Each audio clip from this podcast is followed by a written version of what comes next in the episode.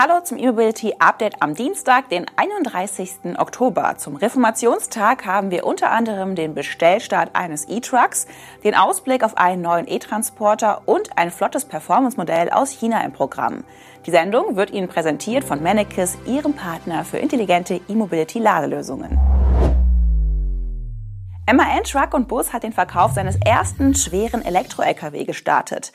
Das bisher nur als E-Truck bezeichnete Modell bekommt in dem Zuge jetzt auch seine richtige Bezeichnung.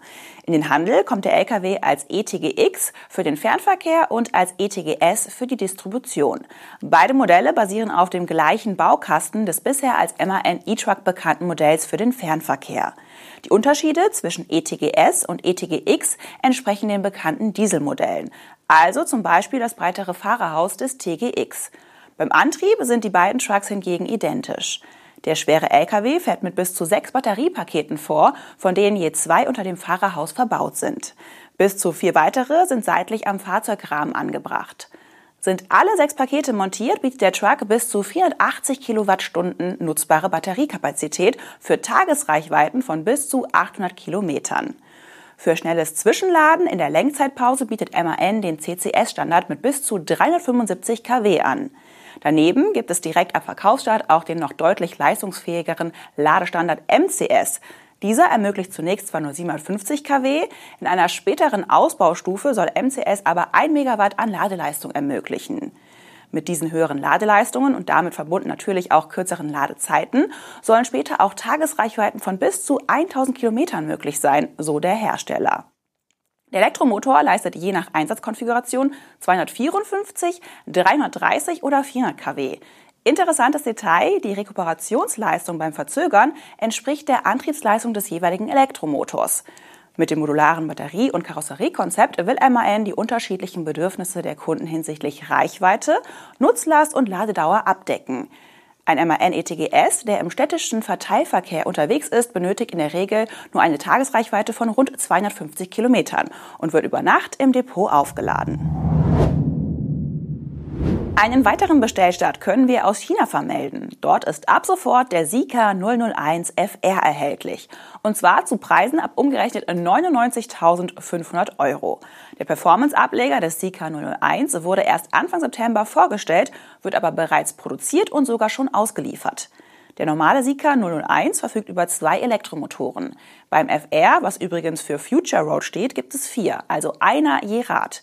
In Summe liegt die Leistung bei stattlichen 930 kW. Der Sprint von 0 auf 100 km/h soll damit in nur 2,07 Sekunden gelingen. Die Höchstgeschwindigkeit des Elektroautos liegt bei 280 km/h. Bereits zur Ankündigung im September hieß es, dass die Auslieferungen im Oktober beginnen sollen, was Sika nun eingehalten hat. Allerdings ist die Produktion des Sika 001 FR auf 99 Exemplare monatlich limitiert. Bisher hat Sika im laufenden Jahr knapp 80.000 Exemplare des 001 gebaut. Der Anteil des Performance-Modells wird also wohl gering bleiben. Und bisher ist auch nur von einem Verkauf in China die Rede. Die regulären Versionen des Modells werden inzwischen auch in einer Reihe weiterer Länder angeboten, so auch in Deutschland. Hierzulande sind die ersten Auslieferungen des Sika 001 für das kommende Jahr angestrebt.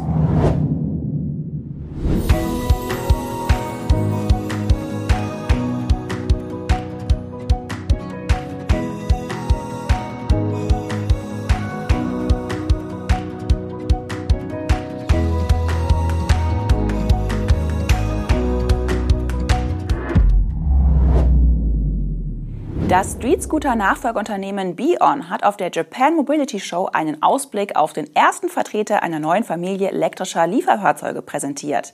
Der Transporter namens Pelkan soll im kommenden Jahr Weltpremiere feiern und auch in den Handel kommen.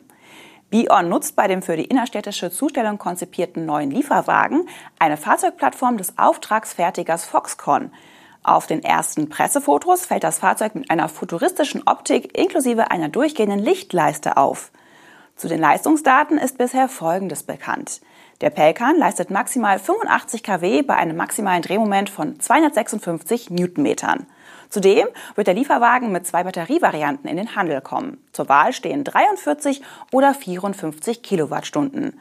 Mit dem größeren Akku soll der Lieferwagen mehr als 250 Kilometer weit kommen. An einer DC-Ladesäule soll der Ladevorgang von 30 auf 80 Prozent unter 30 Minuten dauern. Der AC-Ladevorgang von 0 auf 100 Prozent im Depot wird mit unter 8 Stunden angegeben.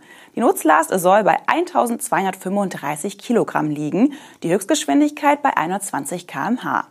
Von der Konkurrenz abheben will sich Bion nicht nur durch die auffällige Optik, sondern auch durch ein optionales intelligentes Paket-Ausgabesystem. Dieses soll Fahrern beim B- und Entladen von Paketen Zeit und Aufwand sparen. Das System will Bion künftig auch als separates Add-on zum Einbau in andere Fahrzeuge anbieten. Die vollständige Premiere des Pelkan kündigt Bion indes für Januar 2024 auf der CES in Las Vegas an. Ebenfalls noch im kommenden Jahr soll das Fahrzeug dann für Kunden verfügbar gemacht werden. Bei Bion ist intern allerdings gerade viel Bewegung. Erst letzte Woche gab das Unternehmen einen Führungswechsel bekannt. Der bisherige CEO Stefan Krause wird in dieser Funktion von Mitgründer und Präsident Bruno Lambert abgelöst. Und vor gut einem Monat hatte die deutsche Bion GmbH Insolvenz angemeldet. Andere internationale Gesellschaften von Bion sind davon aber nicht betroffen. Und wir bleiben noch kurz in Aachen. Der von dort stammende E-Auto-Hersteller Next Ego Mobile will auch in den USA eine Mikrofabrik für die Produktion seiner Stromer errichten. Damit will das Unternehmen von den Subventionen des dortigen Inflation Reduction Act profitieren. Das sagte der IGO-Vorstand im Rahmen des kürzlich vollzogenen Börsengangs in den USA. Einen konkreten Zeitplan für das US-Werk gibt es zwar noch nicht, dafür gab NextEgo Mobile an, dass der Bau einer solchen Mikrofabrik rund 60 Millionen Dollar koste. In der hochautomatisierten Produktion sollen bis zu 30.000 Elektrofahrzeuge pro Jahr hergestellt werden können. In Europa plant das Unternehmen mit drei Mikrofabriken. Neben der bereits produzierenden in Aachen entstehen die anderen beiden Mikrofabriken in Bulgarien und Nordmazedonien. Letztere Anlage soll bereits im kommenden Jahr den Betrieb aufnehmen. Erst Mitte Oktober hatte NextEgo Mobile den 2022 angekündigten Börsengang per SPRC-Fusion vollzogen. Seit dem Zusammenschluss mit einem amerikanischen Firmenmantel ist das Unternehmen an der Nasdaq gelistet und nennt sich nun Topco. CATL hat in China eine neue Batteriefabrik in Betrieb genommen. Die Anlage in der südwestchinesischen Provinz Guizhou verfügt zunächst über eine Jahreskapazität von 30 Gigawattstunden. Produziert werden dort Batteriezellen und Packs sowohl für Elektroautos als auch für stationäre Anwendungen. Dank einer hohen Automatisierungsrate von 95 Prozent kann CATL in der neuen Fabrik pro Sekunde eine Zelle und alle zweieinhalb Minuten ein Batteriepack herstellen. Zur Bauform und Zellchemie gibt es jedoch keine Angaben.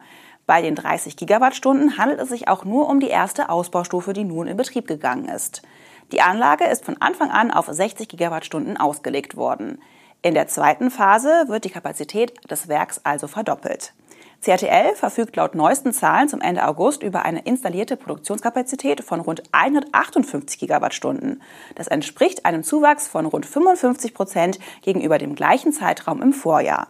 Mit der nun eröffneten Anlage erhöht sich die Gesamtproduktion von CATL weiter.